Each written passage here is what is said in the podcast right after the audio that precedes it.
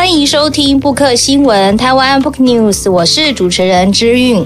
我是主持人定刚。呃，这里是全台湾同文城最后的阅读 Podcast，欢迎你一起加入我们的行列。Hello，定刚，我们今天的录音室很热闹。对，今天录音室塞得满满的，而且都是老朋友。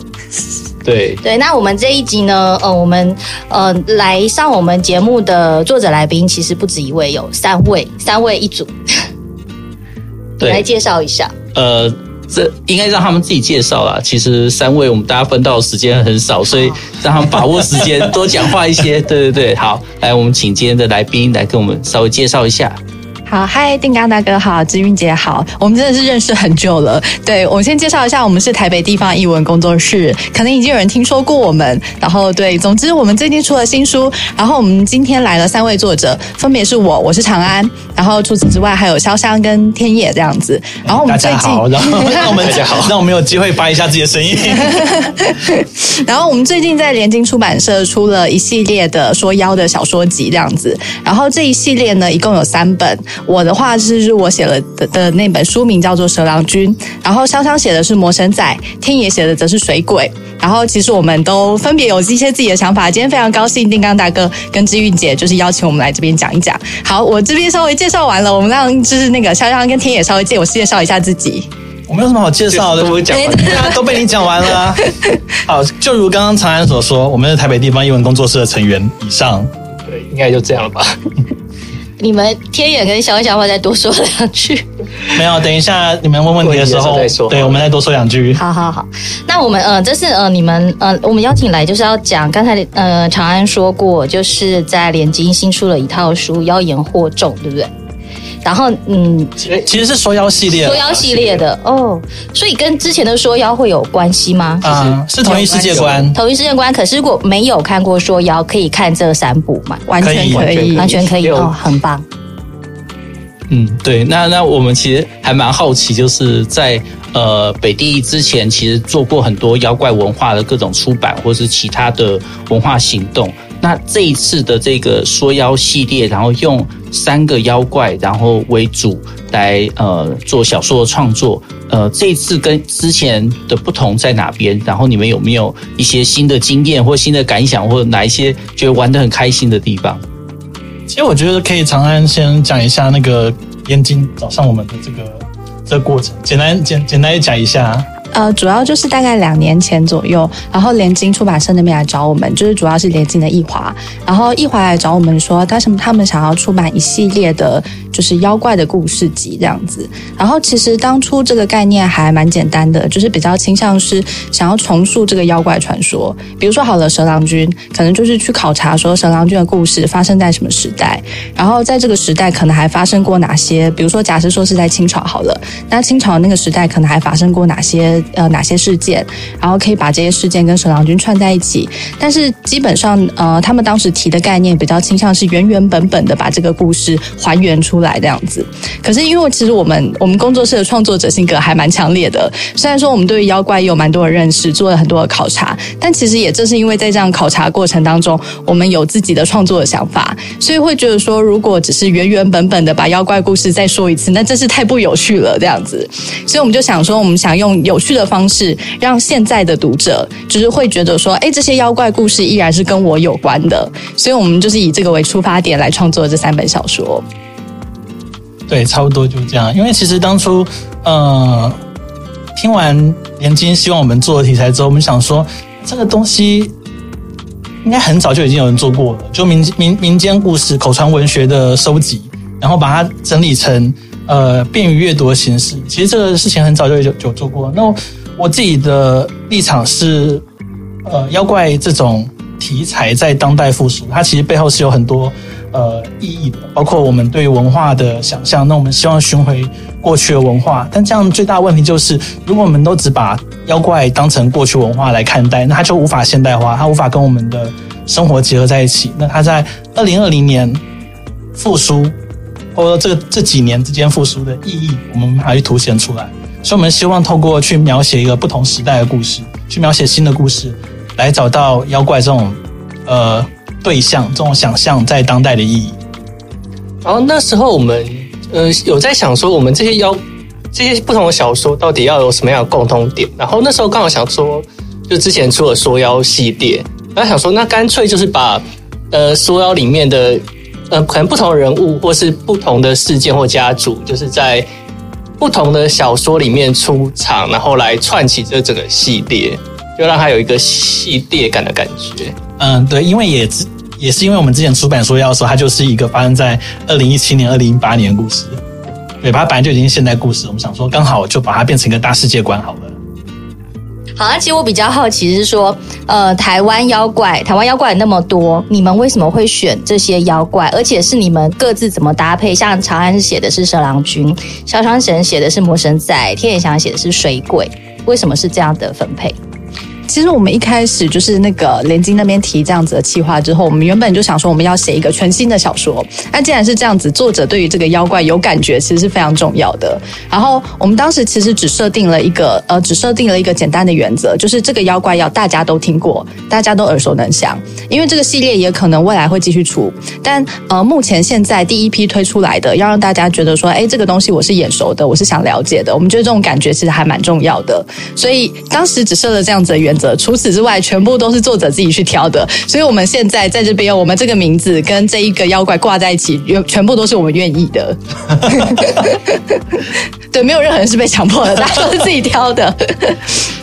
那那为什么长安你要挑蛇郎君？要不要先说一下这个？哦，我这个这个感觉比较个人，就是我之所以挑蛇郎君，是因为其实蛇郎君在我小的时候，就是我非常非常喜欢的童话故事。就是小时候不是家里会有那种就是超级大本的那种，然后就是很全套的那种童话故事集嘛。对，我在里面就是被翻的最烂的那一本就是蛇郎君，就是我我造成的，因为实在是太喜欢，所以就一直翻，一直翻，一直翻，然后故事全部都记得很熟，然后所以我就是对整体来说，就是对蛇郎君实在是太有感。感觉了，然后，所以就是要写妖怪故事的时候，我就想说，我非常愿意写蛇郎君，因为就会觉得说，接下来写小说是一个辛苦的旅程，我希望有一个有趣的旅伴来陪我，就是我从小到大已经听惯的童话故事这样子，对，然后呃。除此之外，再加上其实我们有一个比较大一点的架构，就是我们这个架构，我们其实是想用妖怪来，就是呃回应台湾史，就是我们其实想要把台湾过去经历的各个时代全部都包进来，因为过去通常会觉得说妖怪好像只存在于就是过去的某个模糊的时空，它好像没有属于一个特定的时代，但其实台湾的历史每个时代每个时代它面临的问题都是不一样的，然后妖怪它其实是完全可以跟这些时代就是做一个比较紧密的，然后比较切实一点的结合。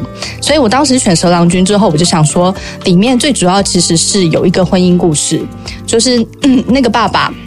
他因为就是触犯了蛇郎君，所以蛇郎君要求他把女儿嫁给他，然后最孝顺的三女儿答应了。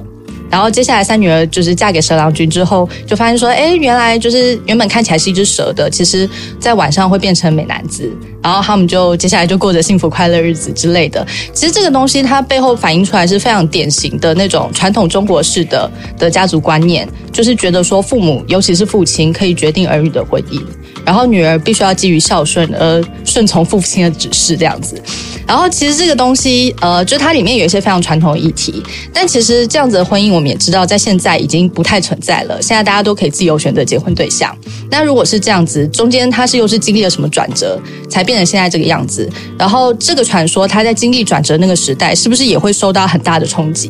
就是因为这样，所以我选择了就是讨论婚姻制度，讨论最剧烈的日治时代。然后把蛇郎君的这个故事放置到日治时代，来去讨论说他跟那个时候呃新出现的，因为他们那个时候开始认为说这种父母决定儿女的婚姻，然后并且收受聘金，它其实是一种就是人身买卖这样子。然后把这样子的讨论结合在一起，来就是说出一个新的蛇郎君故事这样。嗯。对，以前我们看十郎君的时候，常会把重点放在那个帅气的蛇蛇，高富帅蛇，高富帅蛇蛇，就那种总裁的感觉，这样子，古代的总裁，对，哈。那我想要帮长安补充一下，呃，其实刚 刚我们在开始录之前，我们有讨论一个问题，就是说为什么这一次的呃这个书是一个一个妖怪一个妖怪，一个妖怪一本，一个妖怪一本，因为之前我们在呃说要创作里面，其实是把这些传说全部放在同一个框架里面。其实一方面也是因为我们有意识到说，这个时代会开始讨论妖怪，也跟呃妖怪它是一个时代记忆或者是社会的记忆是有关联的。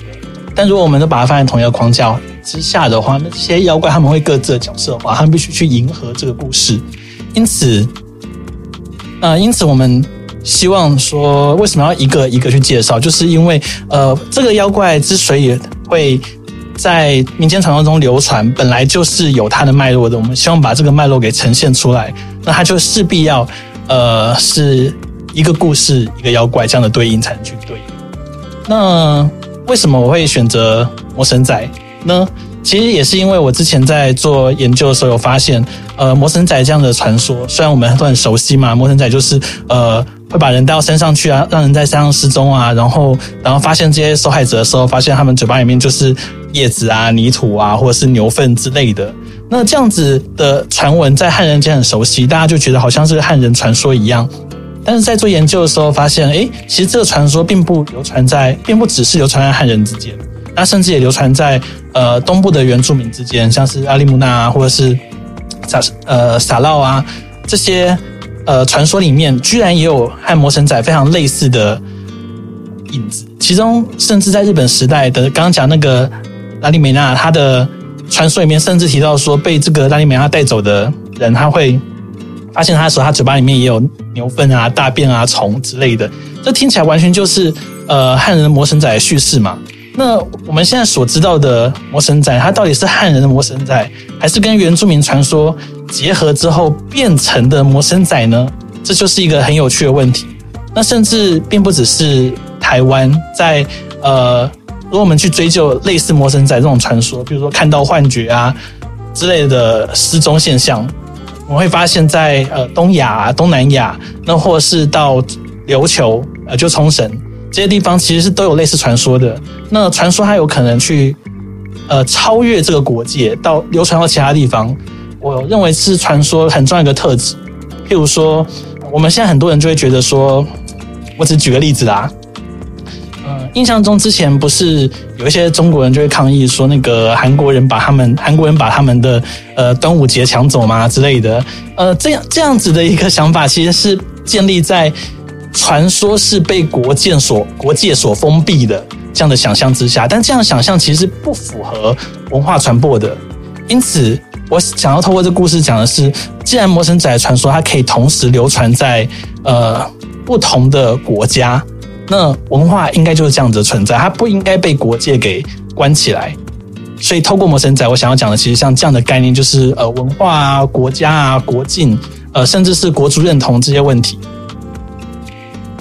好，那我这边的话，其实可能没像家大家一样，就是有什么特别的想法，因为我本身是有在在研究是那个水污染部分，然后刚好两年前在有这计划出现的时候，刚好那时候在讨论是说，呃，农家庭工厂是否要落日这件事情，然后那时候我就有在想说，诶，因为家庭工厂它其实那时候给人印象就是它把直接把污水排放到河川里面，然后这样的话就会有。那时候突然冒出的想法就是说，诶，那如果河川里面的水鬼在河川被污染状况下，根本没有人去溪里玩了，那水鬼该不会就永远一直在那边？就是从这想法开始。然后另外的话，就是之前有在跟家里的人讨论过水鬼这个东西的时候，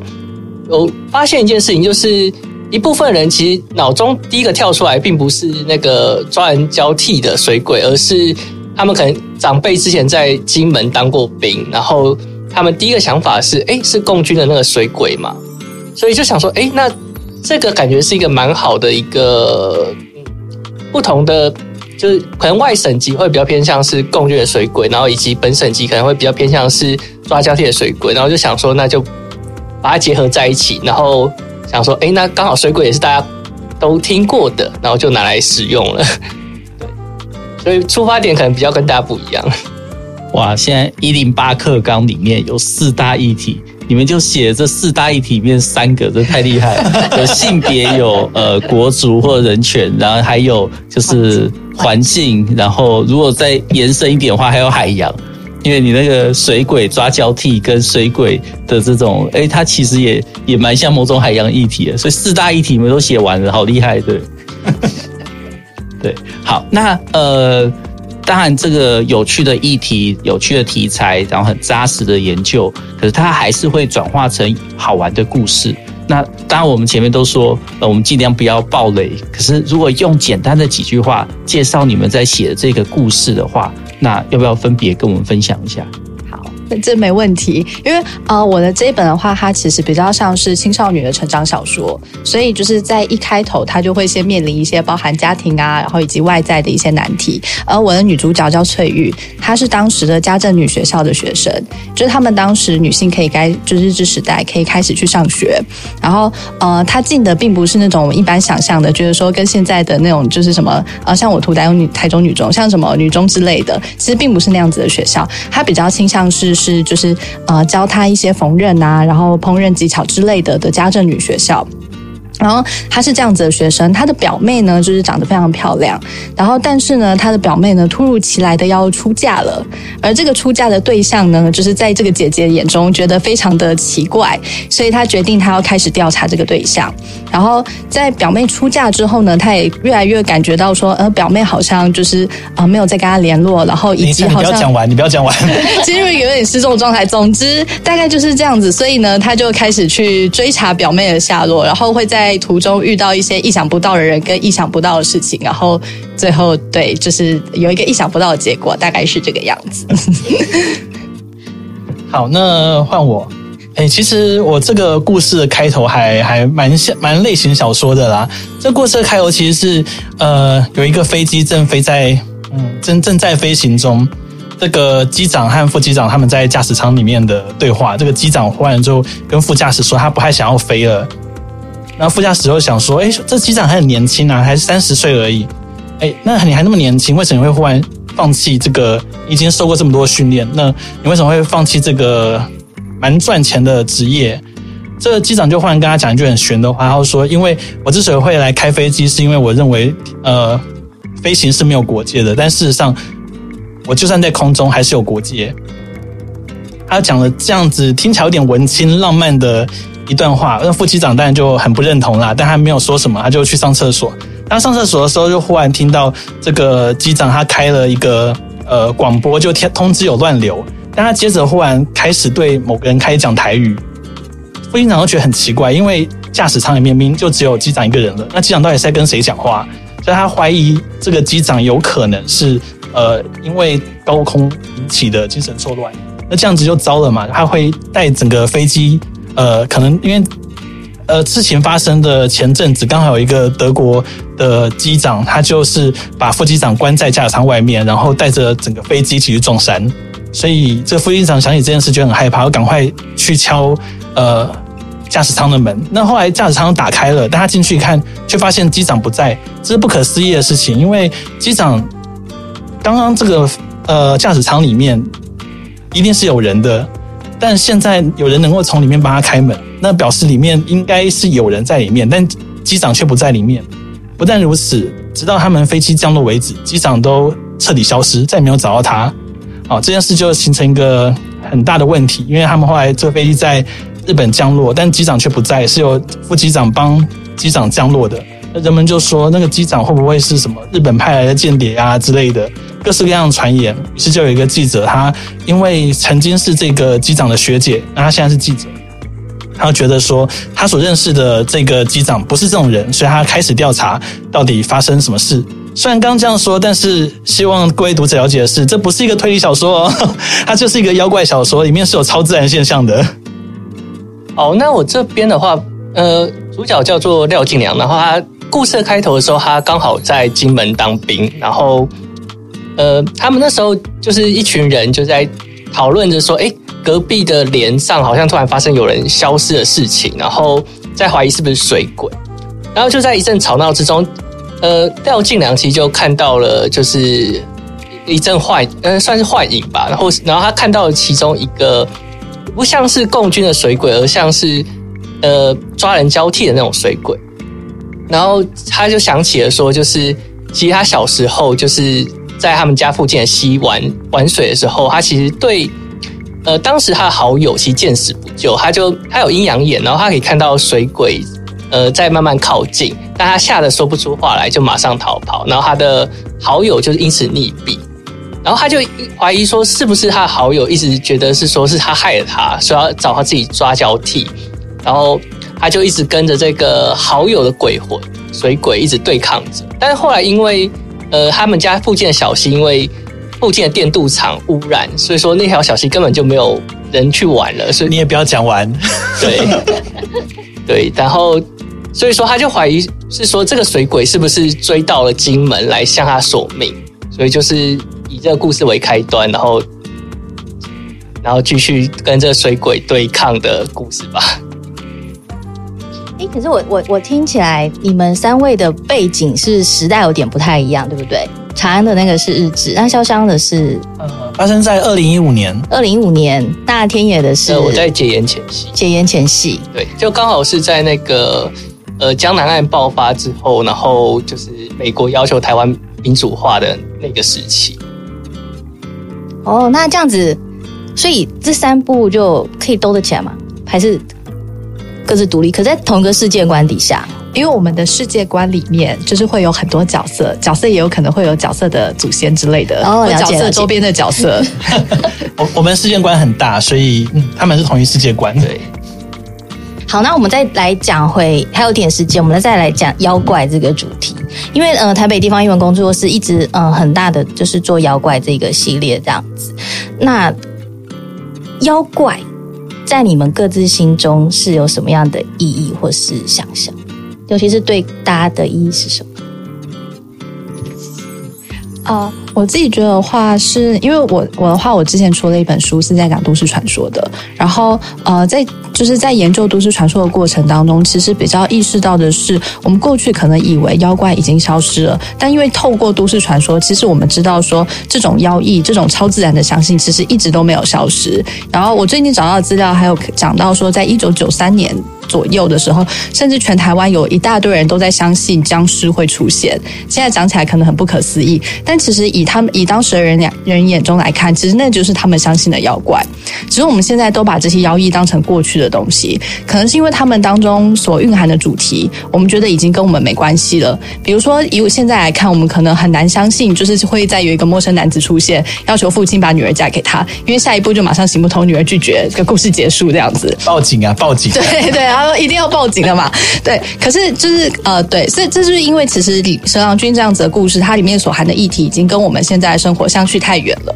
但如何就是要把这些东西再拉回我们生活？因为我觉得其实实际上并不是真的很远，而是它以一种隐微的方式留在我们的生活当中。比如说好了，就是在过年的时候，接下来又要过年了嘛，父母就一定还是会问我们说：“哎，有没有想要结婚啊之类的？”这个东西难道跟过去父母主宰就是儿女婚姻的的这样子的情况，难道会没有关系吗？它其实是有一点点隐微的连接的。然后这种连接其实是现在人们很少去意识到，但它其实可以透过我们认知妖怪传说，可以再把它拉回来，然后对我们生活有更深刻的了解的东西，这样子。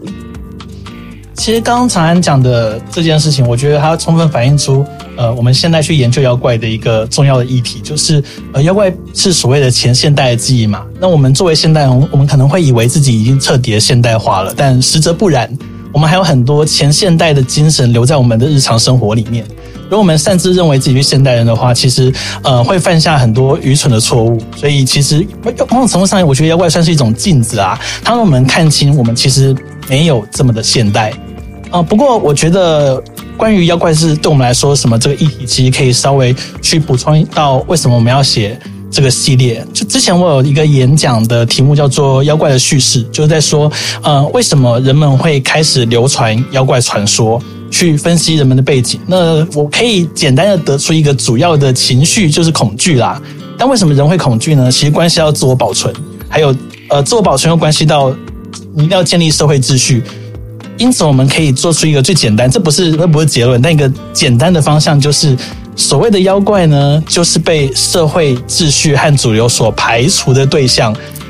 如果我们意识到这一点的话，那我们就会知道，所谓的妖怪，它其实是在记记忆一些边缘的非主流的记忆。这些记忆对当代我们来说之所以有价值，是因为我们一直活在一个主流的历史里面。但是非主流历史难道不是历史吗？那我们之所以写这个系列，就是希望透过妖怪的眼睛去看历史，把这些非主流历史重新包含到所谓的台湾历史里面，重建所谓的台湾史。呃，天野，那我这边的话，其实大家都讲的差不多了。那其实我另外还有觉得，就是说妖怪本身其实也是一种呃禁忌的体现吧。就是呃，像是水鬼，其实它某方面来讲，也就是要个可能长辈会告诫我们说啊，不要去随便玩，或是要小心安全之类。它某种代表反反映的是某种呃社会的禁忌，就是希望大家不要去做某件事情。那这是一部分可能的状况。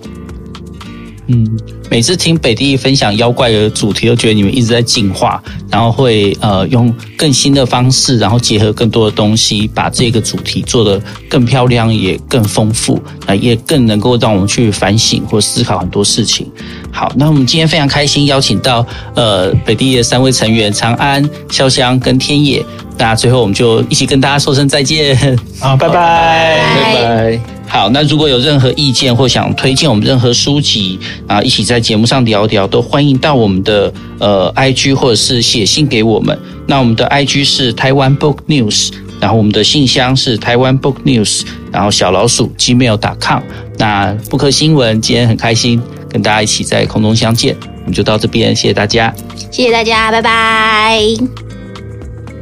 本节目由 r e m o 读墨电子书、KK 书与布克新闻、台湾 Book News 联合制播。r e m o 是台湾最大的繁体中文电子书，KK 书是 KK Buzz 集团推出的全新知识聆听服务，十五分钟为你说重点。布克新闻与你继续爱读一万年。